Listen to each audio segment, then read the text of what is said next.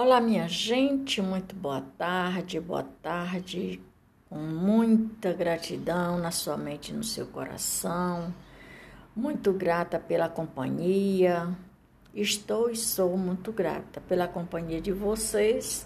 Vou dar continuidade à história do país Brasil e sua gente, território brasileiro e entre outros.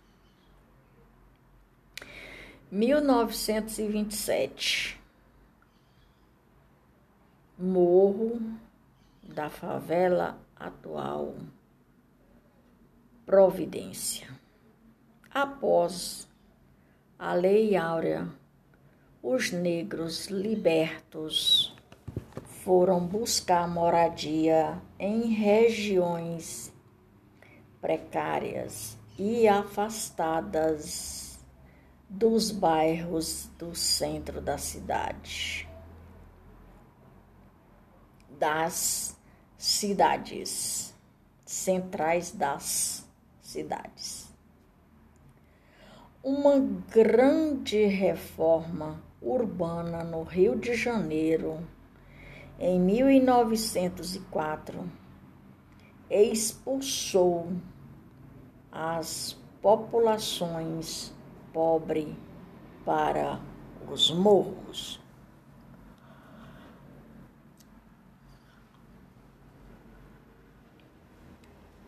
A campanha abolicionista, enfim, do século XIX, mobilizou vastos setores de, da sociedade brasileira. Ponto. No entanto, passado o dia 13 de maio de 1888, os negros foram abandonados à própria sorte e asocialmente por trás disso havia um projeto de modernização conservadora. Aqui vem a conservadora, conservadorismo, para que houvesse essa modificação da, dos escravos que foram abandonados. A campanha que culminou como a abolição da escravatura em 13 de maio de 1888 foi a primeira manifestação encontrar a despo em todos os comandos sociais brasileiros, os aspectos. No entanto, após a assinatura da Lei Áurea não houve uma orientação destinada entregar aos negros os, as regras de uma sociedade baseada nos trabalhos assalariados.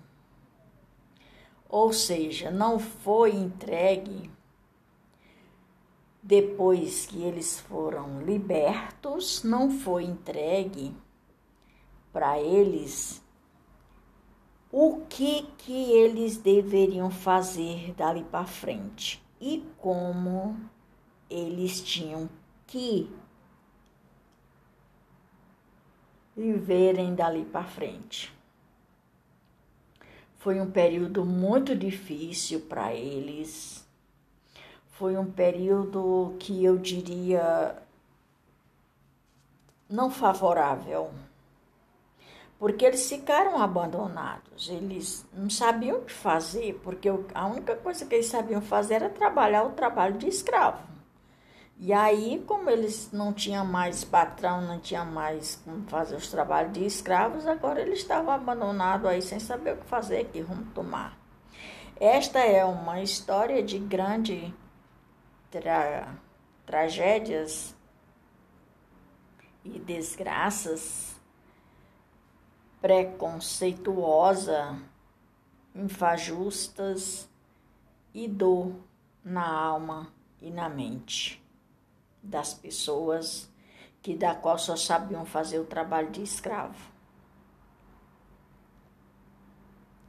É uma chaga que o Brasil carrega até os dias de hoje.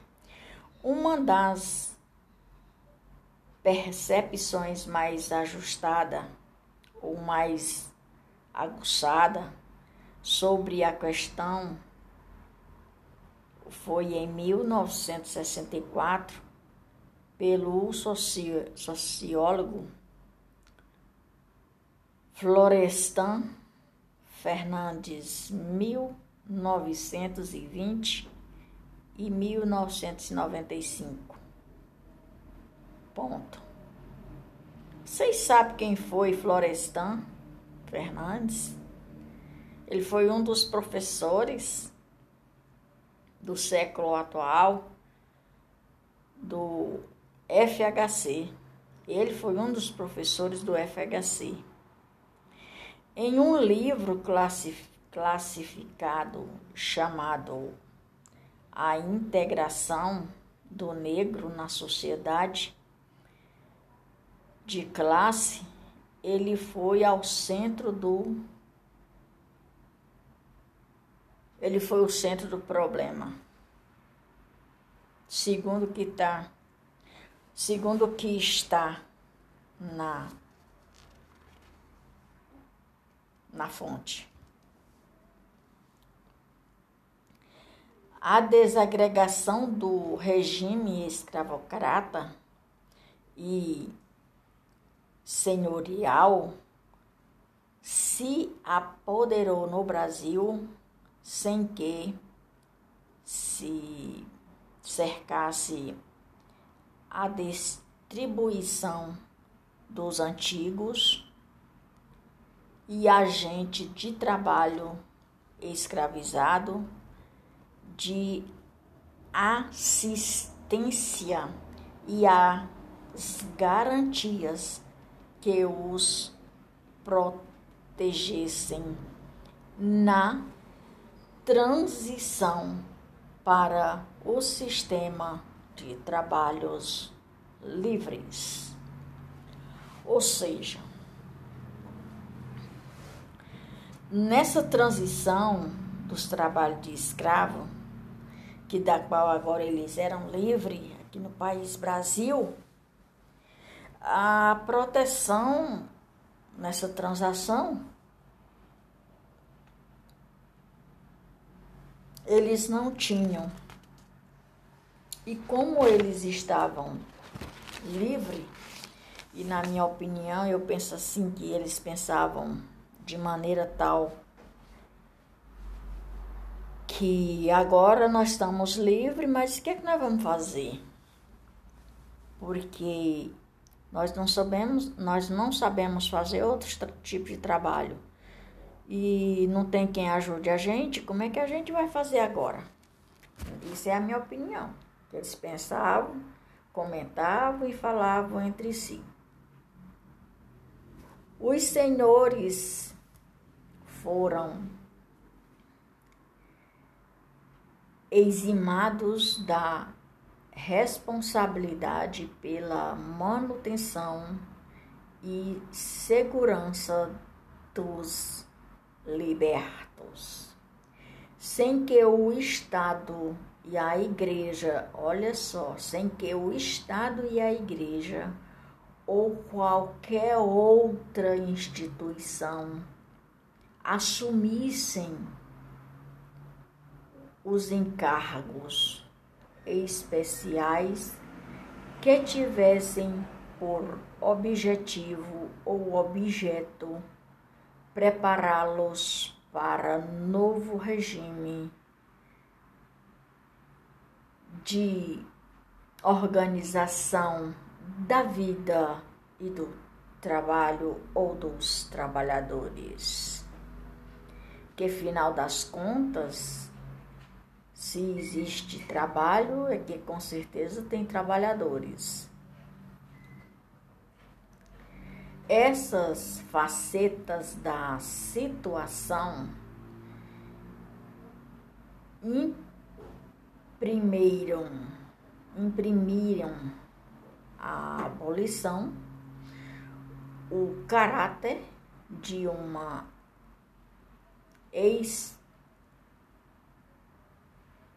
expoliação externa e cruel. Ou seja, vou ler de novo.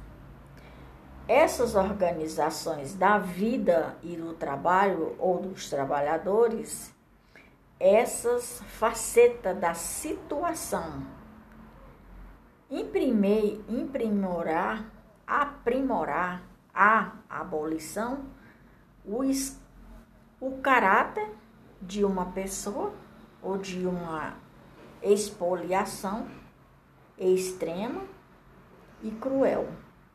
As razões desse descaso ligava-se diretamente à maneira como foi realizada a libertação. Ponto. Até os dias de hoje, que se vê, o que se vê é só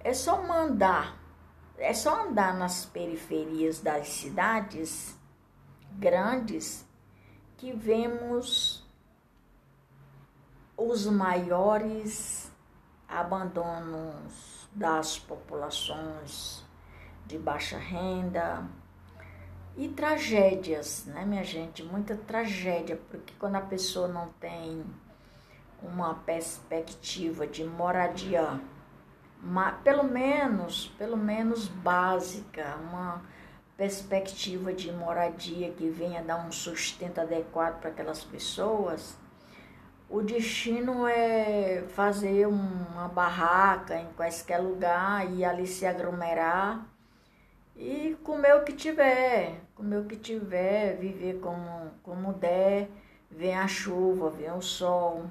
Por exemplo, se você andar nas periferias das cidades grandes, é só que você vê é, montante de gente em todos os locais espalhado e aqueles montantes de gente vivem num sistema muito precário que não condiz para que o ser humano viva numa situação daquela, numa situação daquela, porque assim eu vejo o lado o lado bom e o lado ruim da coisa. Porque enfatiza os dois lados, aquela situação daquele pessoal que fica ali a mercê do abandono. E na mercê do abandono, quem vai cuidar dessas pessoas e como serem cuidadas? Né? Às vezes a gente reclama porque não tem um dinheiro para comprar um calçado novo, uma calça nova, uma roupa nova, um comida, uma bebida, alguma coisa dessa natureza. E quanta gente vive morando ao relento debaixo de um simples barraco feito de papelão ou de plástico. Você pode dar a volta nas periferias das cidades grandes que você encontra muito isso. O que, que aquela gente come? Que, como é a convivência daquela gente? Pois é, minha gente, por hoje é só. Eu vou ficando por aqui. Até mais ver. E estou e sou muito grata por cada um de vocês terem me acompanhado aqui nessa jornada desse podcast,